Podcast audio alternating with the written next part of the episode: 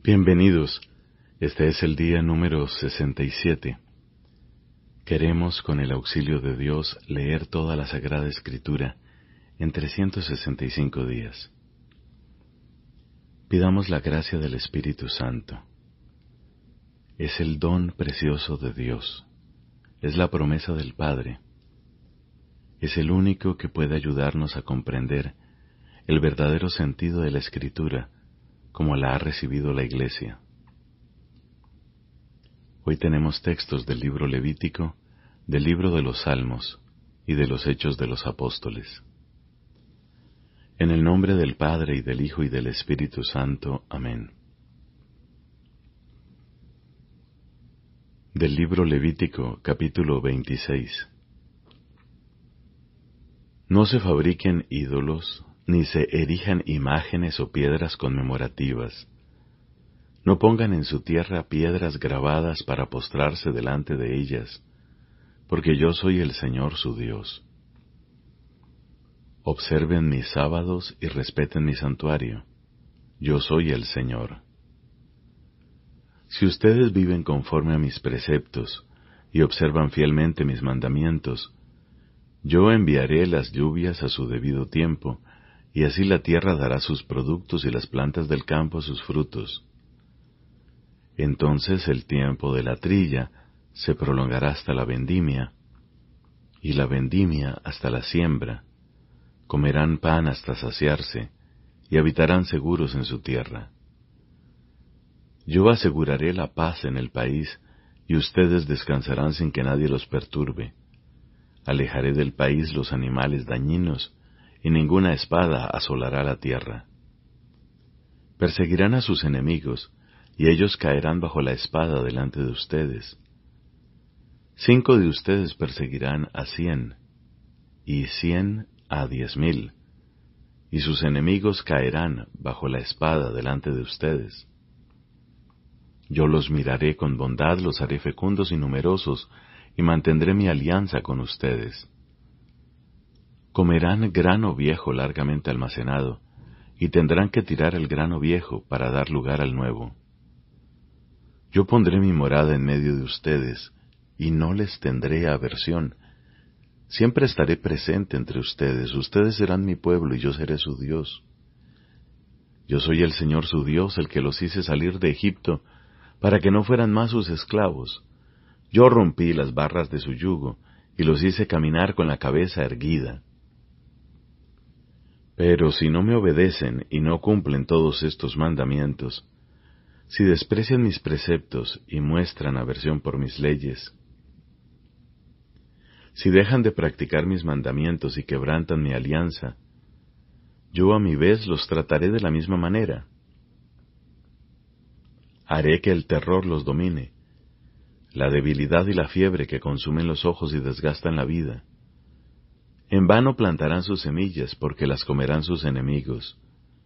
Yo volveré mi rostro contra ustedes, y serán derrotados por sus enemigos, quedarán sometidos a sus adversarios, y huirán aunque nadie los persiga. Y si a pesar de esto no me obedecen, seguiré corrigiéndolos siete veces más a causa de sus pecados, Humillaré esa enorme soberbia, haciendo que el cielo sea para ustedes como hierro y la tierra como bronce. Entonces agotarán sus fuerzas en vano, porque la tierra no dará sus productos ni las plantas del campo sus frutos. Y si me siguen contrariando y rehusan obedecerme, volveré a castigarlos siete veces más a causa de sus pecados. Enviaré contra ustedes las fieras del campo, para que les arrebaten a sus hijos y exterminen su ganado, ellas los diezmarán y los caminos de ustedes quedarán desiertos. Y si a pesar de eso no se corrigen y me siguen contrariando, yo también me pondré contra ustedes y los castigaré siete veces más a causa de sus pecados. Atraeré contra ustedes una espada que vengará la transgresión de la alianza. Entonces buscarán refugio en sus ciudades, pero les enviaré la peste y caerán en poder del enemigo cuando los prive del sustento diario, diez mujeres cocerán su pan en su horno y lo distribuirán tan bien medido que ustedes comerán pero no se saciarán, y si a pesar de eso no me obedecen y continúan contrariándome, Yo los trataré con indignación y los reprenderé severamente siete veces más a causa de sus pecados. Comerán la carne de sus hijos y de sus hijas, y yo destruiré sus lugares altos, derribaré los altares donde ofrecen incienso, arrojaré los cadáveres de ustedes sobre sus ídolos inertes, les tendré aversión, convertiré sus ciudades en ruinas, asolaré sus santuarios, y ya no aspiraré el aroma de sus sacrificios. Devastaré la tierra hasta tal punto que sus mismos enemigos quedarán espantados cuando vengan a ocuparla. Los dispersaré entre las naciones y desenvainaré la espada detrás de ustedes. Así el país se convertirá en un desierto y sus ciudades en ruinas. Y durante todo el tiempo en que estará desolada, mientras ustedes vivan en el país de sus enemigos, la tierra pagará los años sabáticos que adeuda. En todo el tiempo de la desolación, ella observará por fin el descanso que no observó en sus años sabáticos cuando ustedes la habitaban. A los sobrevivientes los llenaré de pánico en la tierra de sus enemigos. El ruido que produce una hoja al caer los ahuyentará. Huirán como quien huye de la espada, y caerán, aunque nadie los persiga. Sin ser perseguidos se atropellarán unos a otros, como si tuvieran delante una espada. Ustedes no podrán sostenerse en pie delante de sus adversarios, sino que perecerán entre las naciones, y se los tragará la tierra de sus enemigos. Y aquellos que sobrevivan aún se consumirán en la tierra de sus enemigos a causa de sus propias culpas y también a causa de las culpas de sus padres. Entonces confesarán las culpas que ellos y sus padres cometieron por haberme sido infieles y sobre todo por haberse puesto contra mí. Pero yo también me pondré contra ellos y los llevaré al país de sus enemigos. Así se humillará su corazón incircunciso y pagarán sus culpas. Yo me acordaré de mi alianza con Jacob, con Isaac y con Abraham, y me acordaré de la tierra. Pero antes la tierra quedará abandonada, y pagará los años sabáticos que adeuda, mientras esté desolada por la ausencia de ellos. Y también pagarán sus culpas, ya que despreciaron mis leyes y sintieron aversión por mis preceptos. Pero aun entonces, cuando estén en la tierra de sus enemigos, yo no les rechazaré. No sentiré aversión por ellos hasta el punto de aniquilarlos y de anular mi alianza con ellos, porque yo soy el Señor su Dios. Me acordaré en favor de ellos de la alianza que establecí con sus antepasados, con los que hice salir de Egipto a la vista de las naciones, para ser su Dios, yo el Señor. Estos son los preceptos, las leyes y las instrucciones que el Señor estableció entre Él y los israelitas sobre la montaña del Sinaí por medio de Moisés.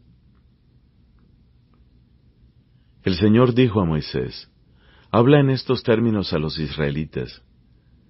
Si alguien ofrece como voto al Señor la suma equivalente a una persona, se aplicará la siguiente tasación. Si es un varón de veinte a sesenta años, la suma será de cincuenta ciclos de plata en ciclos del santuario. Y si es una mujer, la suma será de treinta ciclos.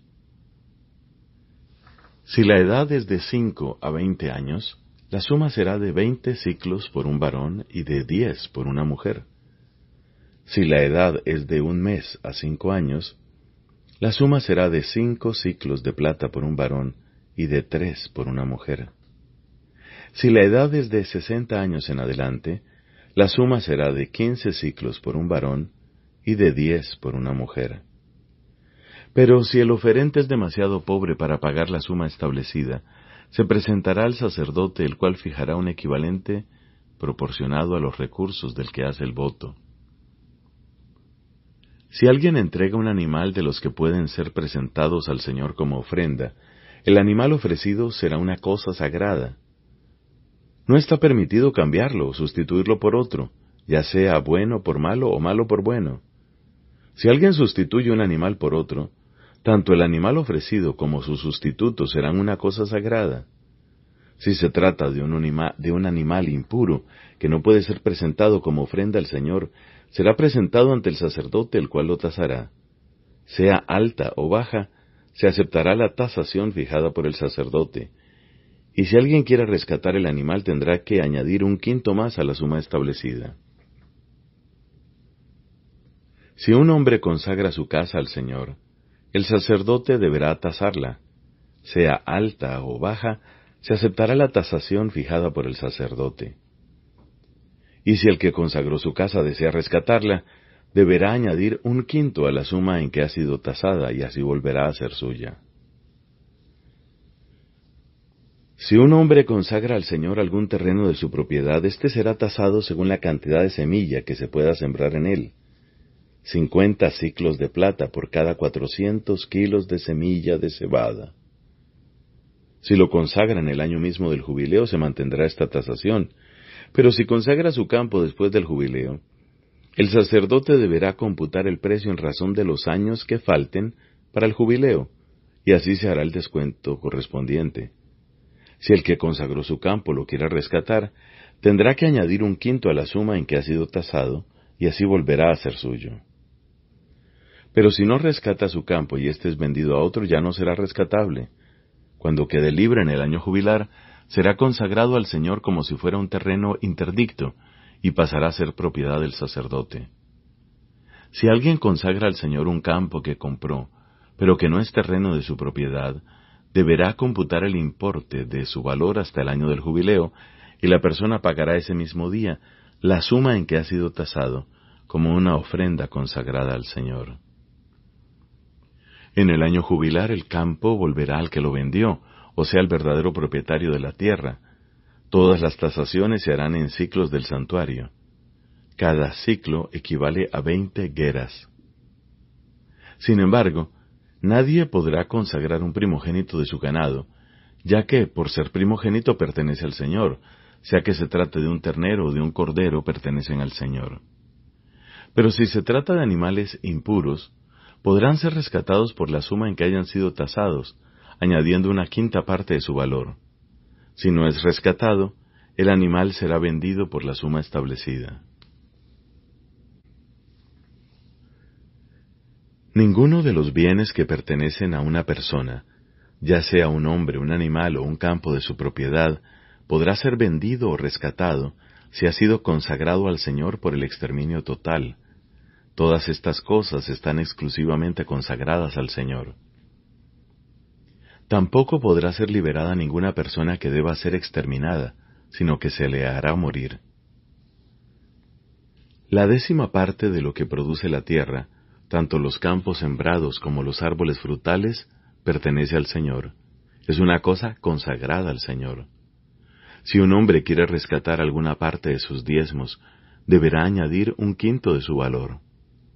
La décima parte del ganado, mayor o menor, o sea, uno de cada diez de todos los animales que pasan bajo el callado del pastor será consagrada al Señor.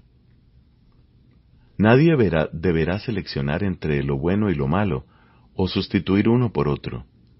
Si hace el sustituto, serán una cosa sagrada, y no se los podrá rescatar. Estos son los mandamientos que el Señor dio a Moisés para los israelitas sobre la montaña del Sinaí. Palabra de Dios. Te alabamos, Señor. Fin del libro Levítico.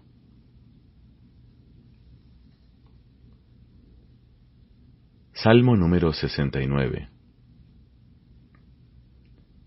Del maestro de coro, según la melodía de los lirios de David. Sálvame, Dios mío, porque el agua me llega a la garganta. Estoy hundido en el fango del abismo y no puedo hacer pie. He caído en las aguas profundas y me arrastra la corriente. Estoy exhausto de tanto gritar y mi garganta se ha enronquecido. Se me ha nublado la vista de tanto esperar a mi Dios. Más numerosos que los cabellos de mi cabeza son los que me odian sin motivo, más fuertes que mis huesos los que me atacan sin razón y hasta tengo que devolver lo que yo no he robado. Dios mío, tú conoces mi necedad, no se te ocultan mis ofensas. Que no queden defraudados por mi culpa los que esperan en ti, Señor del universo. Que no queden humillados por mi causa los que te buscan, Dios de Israel. Por ti he soportado afrentas y la vergüenza cubrió mi rostro. Me convertí en un extraño para mis hermanos, fui un extranjero para los hijos de mi madre, porque el celo de tu casa me devora, y caen sobre mí los ultrajes de los que te agravian. Cuando aflijo mi alma con ayunos, aprovechan para insultarme. Cuando me visto de penitente, soy para ellos un motivo de risa. Los que están a la puerta murmuran contra mí, y los bebedores me hacen burla con sus cantos. Pero mi oración sube hasta ti, Señor, en el momento favorable. Respóndeme, Dios mío, por tu gran amor, sálvame por tu fidelidad. Sácame del lodo para que no me hunda, líbrame de los que me odian y de las aguas profundas, que no me arrastre la corriente, que no me trague el abismo, que el pozo no se cierre sobre mí. Respóndeme, Señor, por tu bondad y tu amor, por tu gran compasión vuélvete a mí. No te ocultes, no ocultes tu rostro a tu servidor, respóndeme pronto porque estoy en peligro. Acércate a mí, rescátame, líbrame de mis enemigos. Tú conoces mi afrenta, mi vergüenza y mi deshonra. Todos mis enemigos están ante ti.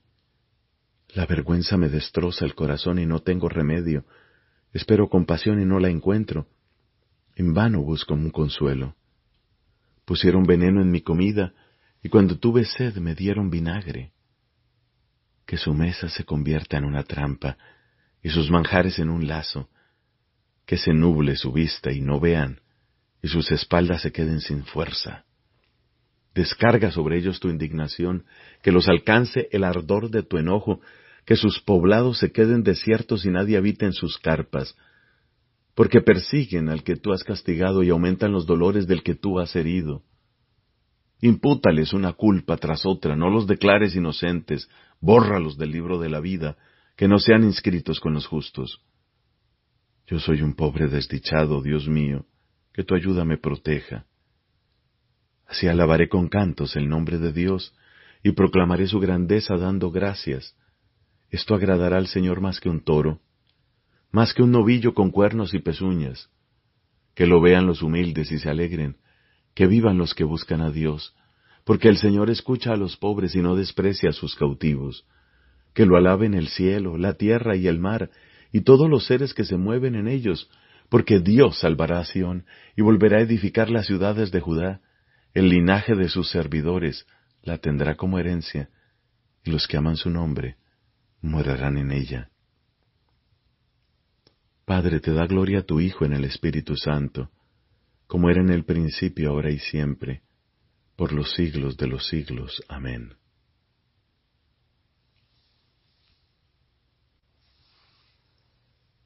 De los Hechos de los Apóstoles, capítulo 8, versículos del 1 al 24. Saulo aprobó la muerte de Esteban. Ese mismo día se desencadenó una violenta persecución contra la iglesia de Jerusalén. Todos, excepto los apóstoles, se dispersaron por las regiones de Judea y Samaria. Unos hombres piadosos enterraron a Esteban y lo lloraron con gran pesar.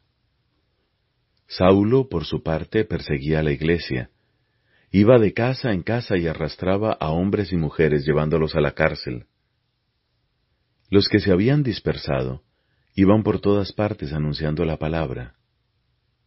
Felipe descendió a una ciudad de Samaria y allí predicaba a Cristo. Al oírlo y al ver los milagros que hacía, todos recibían unánimemente las palabras de Felipe porque los espíritus inmundos, dando grandes gritos, salían de muchos que estaban poseídos, y buen número de paralíticos y lisiados quedaron curados. Y fue grande la alegría de aquella ciudad. Desde hacía un tiempo vivía en esa ciudad un hombre llamado Simón, el cual con sus artes mágicas tenía deslumbrados a los samaritanos y pretendía ser un gran personaje. Todos, desde el más pequeño al más grande, lo seguían y decían, Este hombre es la fuerza de Dios, esa que es llamada grande. Y lo seguían, porque desde hacía tiempo los tenía seducidos con su magia. Pero cuando creyeron a Felipe que les anunciaba la buena noticia del reino de Dios y el nombre de Jesucristo, todos, hombres y mujeres, se hicieron bautizar. Simón también creyó, y una vez bautizado no se separaba de Felipe. Al ver los signos y los grandes prodigios que se realizaban, él no salía de su asombro. Cuando los apóstoles que estaban en Jerusalén oyeron que los samaritanos habían recibido la palabra de Dios, les enviaron a Pedro y a Juan. Estos, al llegar, oraron por ellos para que recibieran el Espíritu Santo. Porque todavía no había descendido sobre ninguno de ellos, sino que solamente estaban bautizados en el nombre del Señor Jesús. Entonces les impusieron las manos y recibieron el Espíritu Santo.